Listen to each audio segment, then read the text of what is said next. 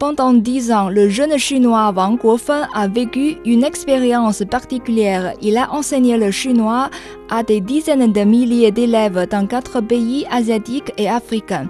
Et c'était dans ces pays qu'il a véritablement compris et vécu la diversité culturelle. Comment ce jeune chinois a-t-il pu réaliser son rêve de devenir enseignant de chinois et quels étaient les défis auxquels il a fait face pour y arriver? Les détails dans ce reportage.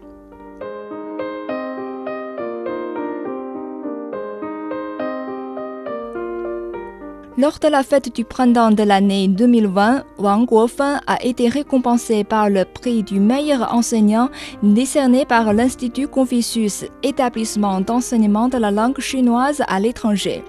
Il a déjà enseigné le chinois à l'université de Kaboul depuis trois ans. Selon Wang Guofen, l'Afghanistan est le quatrième pays où il a travaillé et accumulé diverses expériences dans l'enseignement du chinois aux étrangers. Alors qu'il était volontaire de l'Institut Confucius pour enseigner le chinois en Thaïlande, Wang Guofen disait se sentir angoissé devant une foule d'élèves amassés dans la salle de classe. Je suis diplômé de l'université depuis 2010. Après avoir passé l'examen et la formation de l'Institut Confucius, j'ai été envoyé en Thaïlande pour y travailler. Je me souviens encore que j'ai donné le cours au lendemain de mon arrivée dans le pays. Je n'étais pas assez confiant en moi-même puisque j'étais encore un étudiant quelques mois avant. Une fois dans la salle de classe, je voyais tous les regards des élèves se tourner sur moi. Ils attendaient beaucoup de moi. Je cherchais donc rapidement le thaï que j'ai appris auparavant et j'ai enfin pu réussir à prononcer le mot Savatika, la salutation en thaï. Et les élèves m'ont répondu Savatika. Après un bon début, la suite était beaucoup plus facile. Ensuite, je commençais à me présenter en thaï, à présenter la Chine et la langue chinoise. Tout allait bien. L'enseignement de la langue chinoise aux étrangers, c'est la vocation de Wang Guofen, nous a-t-il confié.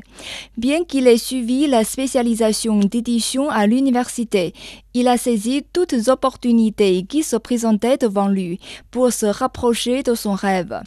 Après avoir réussi aux examens, il est devenu un enseignant volontaire du chinois comme langue étrangère et s'est lancé avec enthousiasme dans l'enseignement du chinois. En Thaïlande, il assumait le cours de chinois dans 22 différentes classes et organisait également toutes sortes d'activités culturelles chinoises pour les étudiants. Un an après, il a noué de profondes relations avec les jeunes Thaïlandais. Lors de la dernière leçon, j'ai trouvé sur le tableau noir quelques phrases en thaï, en anglais et aussi en chinois. Chaque langue exprimait le même message. Nous aimons le professeur, merci professeur. Une fois lu ces phrases, j'étais très ému. J'avais vraiment un sentiment d'avoir fait un travail utile. Ce sentiment d'accomplissement a renforcé ma conviction qu'il était bon pour moi d'être un professeur de chinois comme langue étrangère, une discipline qui a une dimension humaine. Après sa bonne prestation en Thaïlande, Wang Guofen se verra envoyé quelque temps après à l'Institut Confucius de l'Université de Lagos, au Nigeria, dans l'ouest de l'Afrique. En Afrique, Wang Guofen s'attendait à faire face aux défis culturels. Toutefois, il était content à l'idée d'enseigner le chinois aux enfants africains. Pendant deux ans au Nigeria, Wang Guofen a fini par comprendre que les enfants thaïlandais et les élèves nigériens apprenaient très vite le chinois et s'exprimaient aussi bien en cette langue à bout de quelques séances d'apprentissage, alors qu'ils rencontraient beaucoup de difficultés à l'écrit. Pour cette raison, Wang Guofen était obligé de mettre encore six mois à consulter des documents et compiler un dictionnaire qui devait faciliter l'apprentissage du chinois aux étrangers. Je pense que les caractères utilisés dans l'écriture du chinois constituent une étude intéressante et particulière. Presque chaque mot chinois comporte une histoire. On peut y connaître les traditions et concepts de la nation chinoise. Malgré leur abondance, les caractères chinois utilisés au quotidien peuvent seulement sont à usage courant. La plupart d'eux sont des caractères chinois de base, créés et utilisés par les ancêtres des Chinois. Ces mots sont purement idéographiques. Une bonne explication de ces caractères peut aider aux Chinois comme aux étrangers à les comprendre. De retour au Nigeria, Wang Guofen se trouve au carrefour de sa carrière. Faut-il reprendre le métier d'éditeur ou continuer à enseigner le chinois aux étrangers? Et après avoir mûrement réfléchi, Wang Guofen choisit de poursuivre sa route de l'Institut Confucius. Il estime que cette voie lui semble appropriée. Grâce à son assiduité, il a réussi à faire les études de master en éducation internationale du chinois à l'Université normale de la province du Hebei, au nord de la Chine. Dans l'intervalle de ses études de deuxième cycle, il a fait la demande pour être enseignant volontaire.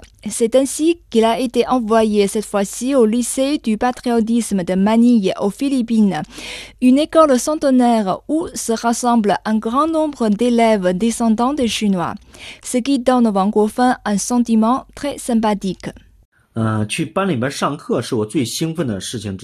Aller en classe était l'une des choses qui m'excitait. Devant les enfants d'origine chinoise résidant à l'étranger, j'éprouvais souvent un sentiment tendre. Leur regard curieux sollicitait souvent mon enthousiasme à me lancer dans le cours.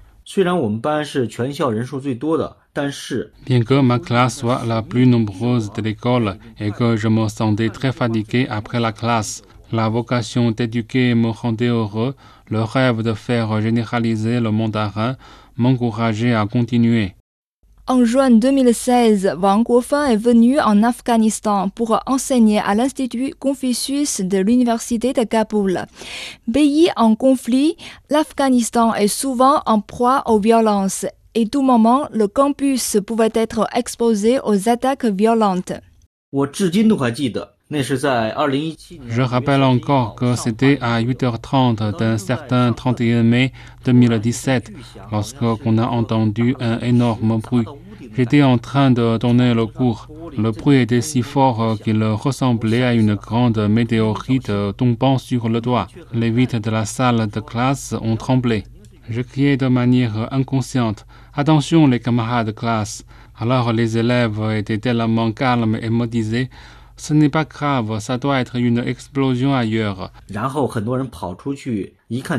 Beaucoup sont sortis de la salle de classe pour voir. Les élèves ne sont pas trompés, car on pouvait voir de l'autre côté de la montagne des brumes épais qui s'élevaient du quartier des ambassades de Kaboul et franchir la cime de la montagne.